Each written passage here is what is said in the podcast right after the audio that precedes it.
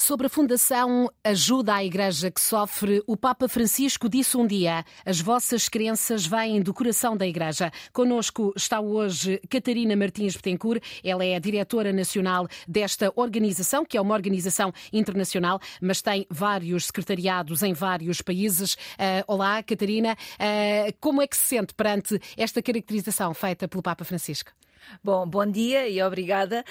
Um, e de facto, é, dá-nos uma essa, essa maior, ainda maior responsabilidade, de facto, de estarmos no coração da Igreja. Somos de facto aquela instituição que está junto da Igreja e que está junto daqueles que são os protagonistas, os, os principais, não é? Que são de facto aquelas, os padres, as irmãs uh, que estão no terreno, que estão junto da comunidade.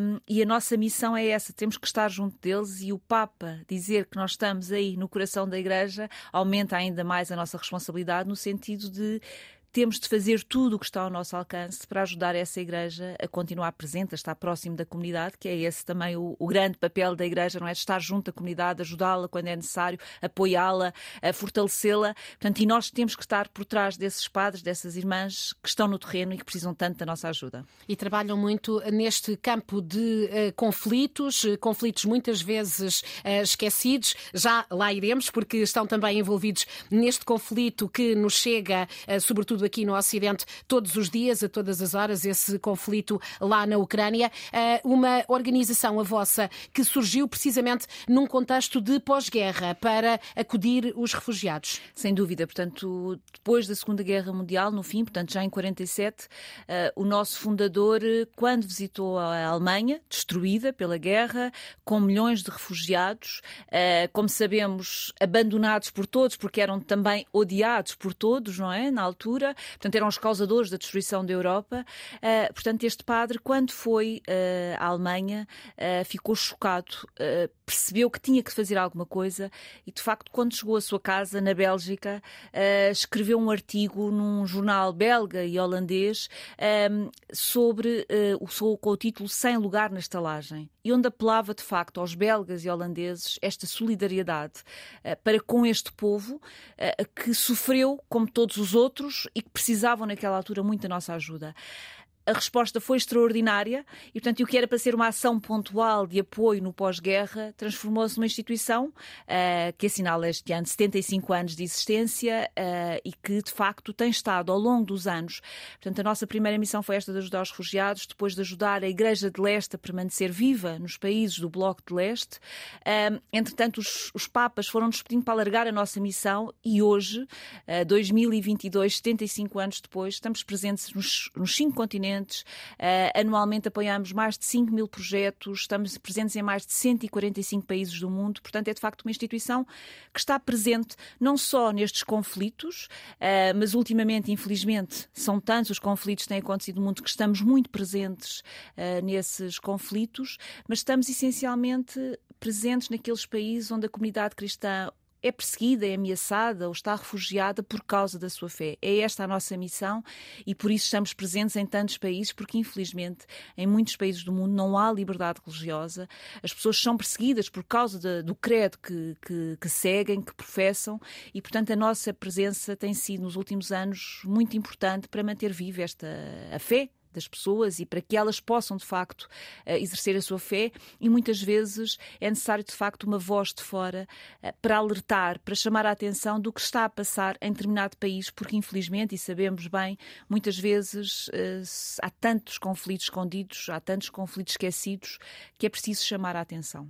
Eh, trabalham com base nestes três pilares, não é? Informar, orar e partilhar. Eh, como disse, e é inevitável passarmos pela situação na Ucrânia, estão também envolvidos neste apoio, nesta denúncia, eh, ligando também toda a comunicação social com os padres que estão no terreno ou que fora do terreno também ajudam os ucranianos, mas é inevitável começarmos por essas guerras tão esquecidas, porque esta não é a última guerra, esta é apenas uma das guerras que se trava uh, no mundo e muitos destes conflitos não chegam sequer às preocupações do Ocidente. É assim que sentem também? Sim, uh, de facto é extraordinário o que estamos a assistir hoje na Europa, no mundo, esta solidariedade para com a Ucrânia. Mas de facto não é a única guerra.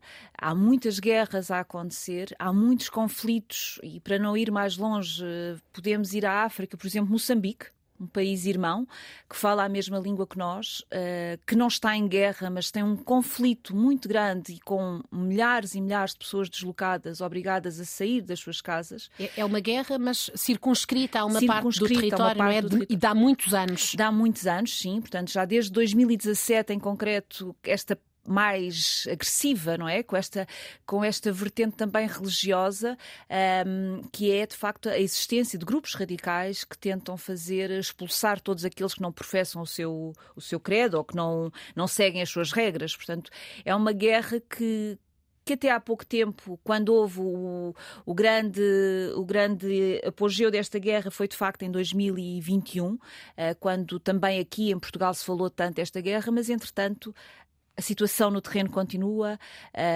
há praticamente um milhão de refugiados, de deslocados. E a atenção... Estamos a falar de um milhão de deslocados sem alternativas, apoio Sim. que não chega uh, em comunidades que vivem, muitas delas ao relento, ou em casas com mais de 60 pessoas, uh, em províncias castigadas ciclicamente por uh, eventos climáticos extremos. Sim. Como é que se acode a isto? É difícil, mas temos de facto estes parceiros no terreno, é a Igreja que continua a estar presente, que está presente, tem estado sempre presente e não quer sair e quer continuar junto da comunidade e tem sido através deles que vamos recebendo também estas informações. Nós não nos podemos esquecer que esta zona de Moçambique, onde está este conflito, é uma, é uma das zonas mais pobres de Moçambique. Não nos podemos esquecer também que Moçambique é um dos países mais pobres do mundo, portanto, uh, estas pessoas vivem, são extremamente pobres, com, vivem com menos de um euro por dia. Uh, portanto, são pessoas que foram obrigadas a deixar o pouco que tinham, aquela agricultura de subsistência que tinham à volta das suas casas, que era o único sustento da família e era a sobrevivência da família, foram obrigadas a deixar. Portanto, todos os seus bens foram obrigadas a deixar para trás e vêm para uma região que é uma região já de si pobre, mas que também tem sido palco desta solidariedade, porque muitas pessoas abriram as suas casas, as suas modestas casas, para albergar as tais 60 pessoas que diz. Uh, portanto, há, há, há, muita, muita solidariedade também. A Igreja tem estado presente. Portanto, mas é solidariedade dos pobres para com, com os, pobres. pobres. Há sempre lugar sim, para mais sim, um, sempre, sempre, uma comida que pode Há sempre lugar. E a Igreja tem feito, de facto, este ponto entre estas necessidades que sentem no terreno, porque muitas pessoas vão ter com a Igreja, porque é a única ou das poucas instituições, muitas vezes, que está efetivamente no terreno. Não nos podemos esquecer que a África é outra realidade a Igreja está presente e está presente onde muitas vezes nem o próprio Estado consegue estar presente. De resto, esta situação começou por ser denunciada pelo Bispo de Pemba, uh, perseguido uh, porque uh, este era um problema negado e, e Dom Francisco Lisboa, Dom Fernando, Dom Fernando Dom Lisboa, Fernando Lisboa passou de facto maus momentos e foi bastante intimidado. Sim, porque de facto foi a, a voz da Igreja que denunciou este e foi o Dom Fernando Fernando uh, Luís Lisboa, que de facto denunciou esta situação, foi perseguido, foi, foi ameaçado pelo que disse, uh, porque não era de facto reconhecido oficialmente, só posteriormente, também com a própria intervenção do Papa, que de facto alertou para o que se estava a passar, porque é uma realidade o que se está a passar. E a Igreja tem feito este trabalho extraordinário de apoiar estas pessoas com o pouco que pode e tem apoio de instituições, uma delas é a AIS, a Fundação AIS, Ajuda à Igreja que Sofre, que de facto está no terreno e que tem ajudado, uh, na medida do possível, uh, esta situação. Uh, nos bens essenciais, que é o que é necessário neste momento, no apoio psicossocial. São pessoas que viram familiares a serem mortos à sua frente. São pessoas que perderam tudo, portanto é preciso este apoio psicossocial. A Igreja está a fazer esse apoio uh, e, portanto, nós, a AIS, tentamos estar também nesta frente, ajudar esta Igreja a manter-se, a estar presente, a ser a tal mão amiga que tantas vezes falta e ajudar estes pobres uh, na medida do possível. É esse o nosso trabalho. Mas não é só Moçambique, como disse, e há guerras religiosas um pouco por todo o planeta e muito em África. Afetando milhões de pessoas, nomeadamente os ataques do Boko Haram. Há um extremismo que faz também dos, dos cristãos, dos católicos, vítimas de conflitos muito graves e persistentes. Sim, portanto, nós temos na zona do Sahel, portanto, a grande parte da África está de facto sobre estes ataques destes grupos terroristas, grupos que se dizem islâmicos, portanto, com um, radicalismo muito, muito forte, muito grande, um, em que não são só as comunidades cristãs que são atingidas, como é fácil entender, são todos aqueles que não seguem os seus ideais. Uh, portanto, há, há, relatos, inclusive, é de muçulmanos que são perseguidos porque, de facto, a, a, a religião muçulmana em África é uma mistura de várias coisas. Ah, Tal como em Moçambique, é um exemplo Exatamente. de tolerância, não é? Sempre foi. Exatamente. Não é, não é um, não, não, não é, é um islamismo extremista, nunca foi. Nunca foi. E, portanto, o que está a acontecer hoje é que todas as comunidades são perseguidas, mas falando no caso da Nigéria que falou, de facto, esta atuação deste grupo radical, o Boko Haram, tem afetado principalmente as zonas mais cristãs, onde há uma maior presença cristã, em que de facto tem sido feita uma destruição total das aldeias, das vilas cristãs, em que há milhões de pessoas que estão eh, deslocadas dentro do seu próprio país, estão refugiadas nos países vizinhos. Não é por acaso que hoje uh, temos mais de 82 milhões de refugiados no mundo, portanto, e agora sem contar com esta vaga que estamos agora 82 a... milhões. 82 milhões antes uh, disto, portanto, são números da, da ONU do ano passado. Um, portanto, este ano já falamos agora mais 5, 10, já ouvi 10 milhões de refugiados por causa deste conflito na Ucrânia. Portanto, são números assustadores. Um, e, e, eu não quero deixar passar aqui este, este momento também para lembrar outra guerra que já vai mais de 10 anos, a guerra da Síria. Não falamos, ela continua no terreno. A situação é dramática, dramática, porque a Síria está sobre uh, sanções económicas da União Europeia e dos Estados Unidos. Um, e, como sempre, é o povo Uh, que sofre. Um, e só para dar uma ideia a quem nos está a ouvir, uh, a comunidade cristã na Síria, antes da guerra, portanto, antes de 2011, era 10% da população, hoje talvez sejam 2% da população. Portanto, nós de facto estamos a assistir. Eh, eh, as comunidades menores sentem-se muito mais fragilizadas nestes, nestes, nestes, uh, nestas guerras, que são muitas vezes provocadas também, ou que têm por trás alguns conflitos religiosos, e portanto há de facto um desaparecimento das comunidades, uh, das minorias que existiam. E a Síria era um exemplo. Uh, no mundo, no Médio Oriente, porque havia de facto o respeito por todos. A guerra apaga o respeito, não é? E, e a guerra apagou... também, nós estamos a falar do Iémen, nós estamos a falar, por exemplo, da República Democrática do Congo. Essa sim, uma guerra verdadeiramente esquecida, com um impacto avassalador na sua sociedade. Sem dúvida. Nós os minutos que temos para esta nossa entrevista, infelizmente, não seriam suficientes para falar das guerras que estão a acontecer neste momento. Um, e nós, ser humano, muitas vezes só olhamos para aquilo que está mais próximo. Quando nós falávamos das guerras do Médio Oriente, da África, são longe, não as sentimos. Não sentimos os impactos económicos que estamos a sentir agora e que nos afetam a todos e começam a afetar a todos e que irão afetar ainda mais, provavelmente.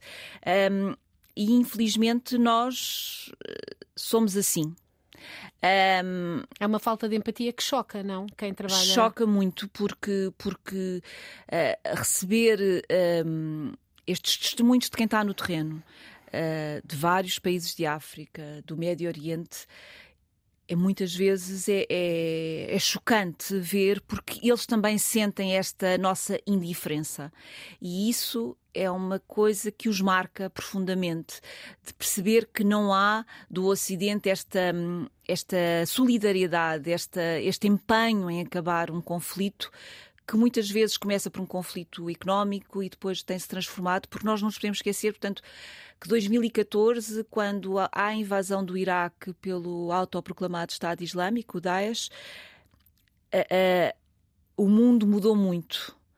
Uh, entretanto, conseguiu-se uh, expulsar este autoproclamado, autoproclamado Estado Islâmico do Iraque, mas a verdade é que os seus. Disseminou-se os seus militantes disseminaram-se e muitos deles foram para a África, criaram estas, uh, estes franchisings, estas filiais, Sim. como quisermos e houve, chamar. E houve, e houve, avisos, e depois com o que aconteceu na Líbia, o caminho ficou aberto à criminalidade completamente, completamente. organizada e desorganizada. Não falámos da Líbia, a Líbia é um não-Estado, não é? Desde esta, desde a Primavera Árabe, é um não-Estado uh, com dois governos, com... portanto, não é um Estado neste momento, uh, e, e isto teve impacto profundo sobre a África, Uh, tem um impacto profundo em vários países da Ásia. Uh, não falamos das Filipinas, sul das Filipinas. Portanto, como lhe digo, a, a situação é dramática. E nós, infelizmente, e, e, eu quero acreditar, eu gosto de ter esta esperança também, e acho que devo esta, tenho que ter esta esperança de que esta guerra que estamos hoje a assistir na Europa pode ser de facto uma mudança, uh, e eu espero que seja de facto uma mudança da forma como nós, ocidentais, olhamos para o resto do mundo. Esta guerra é aqui mais próximo de nós, nós sentimos de uma forma muito, muito próxima. Por exemplo, Portugal teve já uma grande comunidade ucraniana, continua a ter uma grande comunidade ucraniana, menor agora, mas e por isso temos muitos amigos que são ucranianos, portanto é muito próximo de nós. Quase todos nós conhecemos alguém que seja ucraniano, que já está cá em Portugal há muitos anos e, portanto, é muito próxima de nós. E esta solidariedade que se está a gerar, esta onda enorme de generosidade e de solidariedade que está a gerar, eu espero que não seja esquecida e que não fique, que no fim disto tudo terminar, que fique esquecida um, e que seja de facto replicada para outros países do mundo que precisam também da nossa atenção. É uma esperança que eu tenho, sei que é muito difícil porque é como eu dizia há pouco, o que não está aqui próximo de nós, nós não E o não que não se vê também, não é? Porque a verdade é que somos, e, e não há volta a dar, e, e, toda a legitimidade na cobertura mediática deste drama uh, de, de, milhões uh, a que estamos a assistir, mas estamos a assistir em direto com os repórteres do mundo, uh, todos concentrados neste problema. A verdade é que também estas guerras são esquecidas porque elas não são visíveis, porque têm dentro pessoas que são invisíveis ao Ocidente e muitas vezes nos seus próprios próprios continentes. Sim, sim, sim, sim. E de facto a comunicação social tem, tem este papel extraordinário, não é? De trazer Uh, para a nossa casa, para os nossos olhos, esta, esta guerra agora, e muitas vezes as outras de facto não dizer uma palavra que talvez choque, mas não são vendáveis, não vendem, não, não chamam o público, portanto, e são esquecidas, e são esquecidas muitas vezes, ou quase sempre, infelizmente. E mas... nós, a AIS, só para terminar, nós, a AIS, eu acho que nós temos esta obrigação. Nós dizemos uh, que somos a voz dos que não têm voz. Portanto, nós não nos podemos esquecer de todos os outros conflitos que estão a acontecer. Claro que estamos empenhados nesta da Ucrânia, mas não nos podemos esquecer e não vamos esquecer todos os outros conflitos que estão a acontecer, todos os outros milhões de pessoas que estão a passar por tantas dificuldades e que precisam da nossa ajuda. E vamos terminar com essa nota para, para a Ucrânia e para o trabalho que, uh, que a ajuda à Igreja que sofre tem vindo a desenvolver, dando também voz uh, a estes padres, sobretudo, uh, que estão a trabalhar. alguns mantêm-se lá, recebendo um, os ucranianos nas caves das igrejas e fazendo também o seu trabalho de, de proteção das pessoas que estão a ser castigadas por este conflito. Sim, os, os testemunhos que vamos recebido, os contactos que temos feito com a Igreja na Ucrânia é esse de facto. Portanto, as igrejas abriram os seus espaços, uh, os mosteiros abriram os seus espaços para as pessoas esconderem nas suas caves, que foram transformadas em bunkers improvisados. Uh, Ouvíamos até que, desculpe, numa das cidades uh, para o qual foi criado um corredor humanitário, aqueles que não conseguiam sair, os mais idosos, os doentes, foram entregues precisamente à proteção de, de um mosteiro. Foi assim? Exatamente, porque de facto quase todos têm as caves e, portanto, acabam por aproveitar esta cave para fazer essa proteção à, à, população mais, mais vulnerável. Porque, infelizmente, há muitas pessoas que não conseguem sair, ou porque estão doentes, ou porque estão sós, ou porque não têm capacidade para, para se movimentar e para, e para procurar ajuda para sair. Portanto, há muitos que ficam para trás e que estão a ficar para trás. E a Igreja e os testemunhos que temos recebido, de facto, uh, os padres uh, não querem sair, vão ficar vão ficar até ser possível junto à comunidade, até terem certeza que pelo menos a comunidade está protegida. Portanto, eles vão ficar e estão juntos. Uh, antes disto começar, nós tínhamos um, numa entrevista, numa, numa conferência de imprensa que fizemos com um, ah, o arcebispo grego-católico da Ucrânia, ele dizia-nos que uh, os padres e as irmãs que estavam na região do Donbass, portanto, Como sabemos, a guerra na Ucrânia não começou hoje também, foi mais uma guerra esquecida por todos nós. Uh, Tolerada tolerada por nós, esquecida por nós, ignorada, não sei uh, uh, que mais adjetivos, mas, mas de facto foi ignorada. Portanto, desde 2014 a Ucrânia tem esta zona do Donbass, portanto, as regiões de Donetsk e Lugansk que estão, que estão ocupadas. Um, e, e este bispo dizia-nos que estes padres estas irmãs que estão, que se mantiveram estes oito anos sozinhos ali, são verdadeiros heróis porque tinham a possibilidade de sair, mas não saíram porque sabiam que também eram esta proteção, esta mão amiga, esta levar esta, esta esperança de um amanhã melhor. É este o papel da Igreja e estes padres mantiveram-se e agora esta situação do, da zona de, Lugan, de Donbass espalhou-se a toda a Ucrânia praticamente e temos, temos tido, uh, uh, por exemplo, nós recebemos um testemunho do, do bispo de Kharkiv que nos dizia que a sua casa tinha sido atingida por um rocket. Portanto, não sabemos quantas igrejas foram destruídas, sabemos que já há várias, não sabemos quantos mosteiros foram destruídos, sabemos que já há vários, as casas dos padres, dos bispos, mas também as, as residências, portanto, tudo está a ser destruído. E a Igreja tem feito de facto este trabalho extraordinário de tentar uh, distribuir comida, uh, distribuir, uh, apoiar as pessoas, porque as pessoas de repente ficaram sem comida, ficaram sem eletricidade, sem gás, portanto não é possível.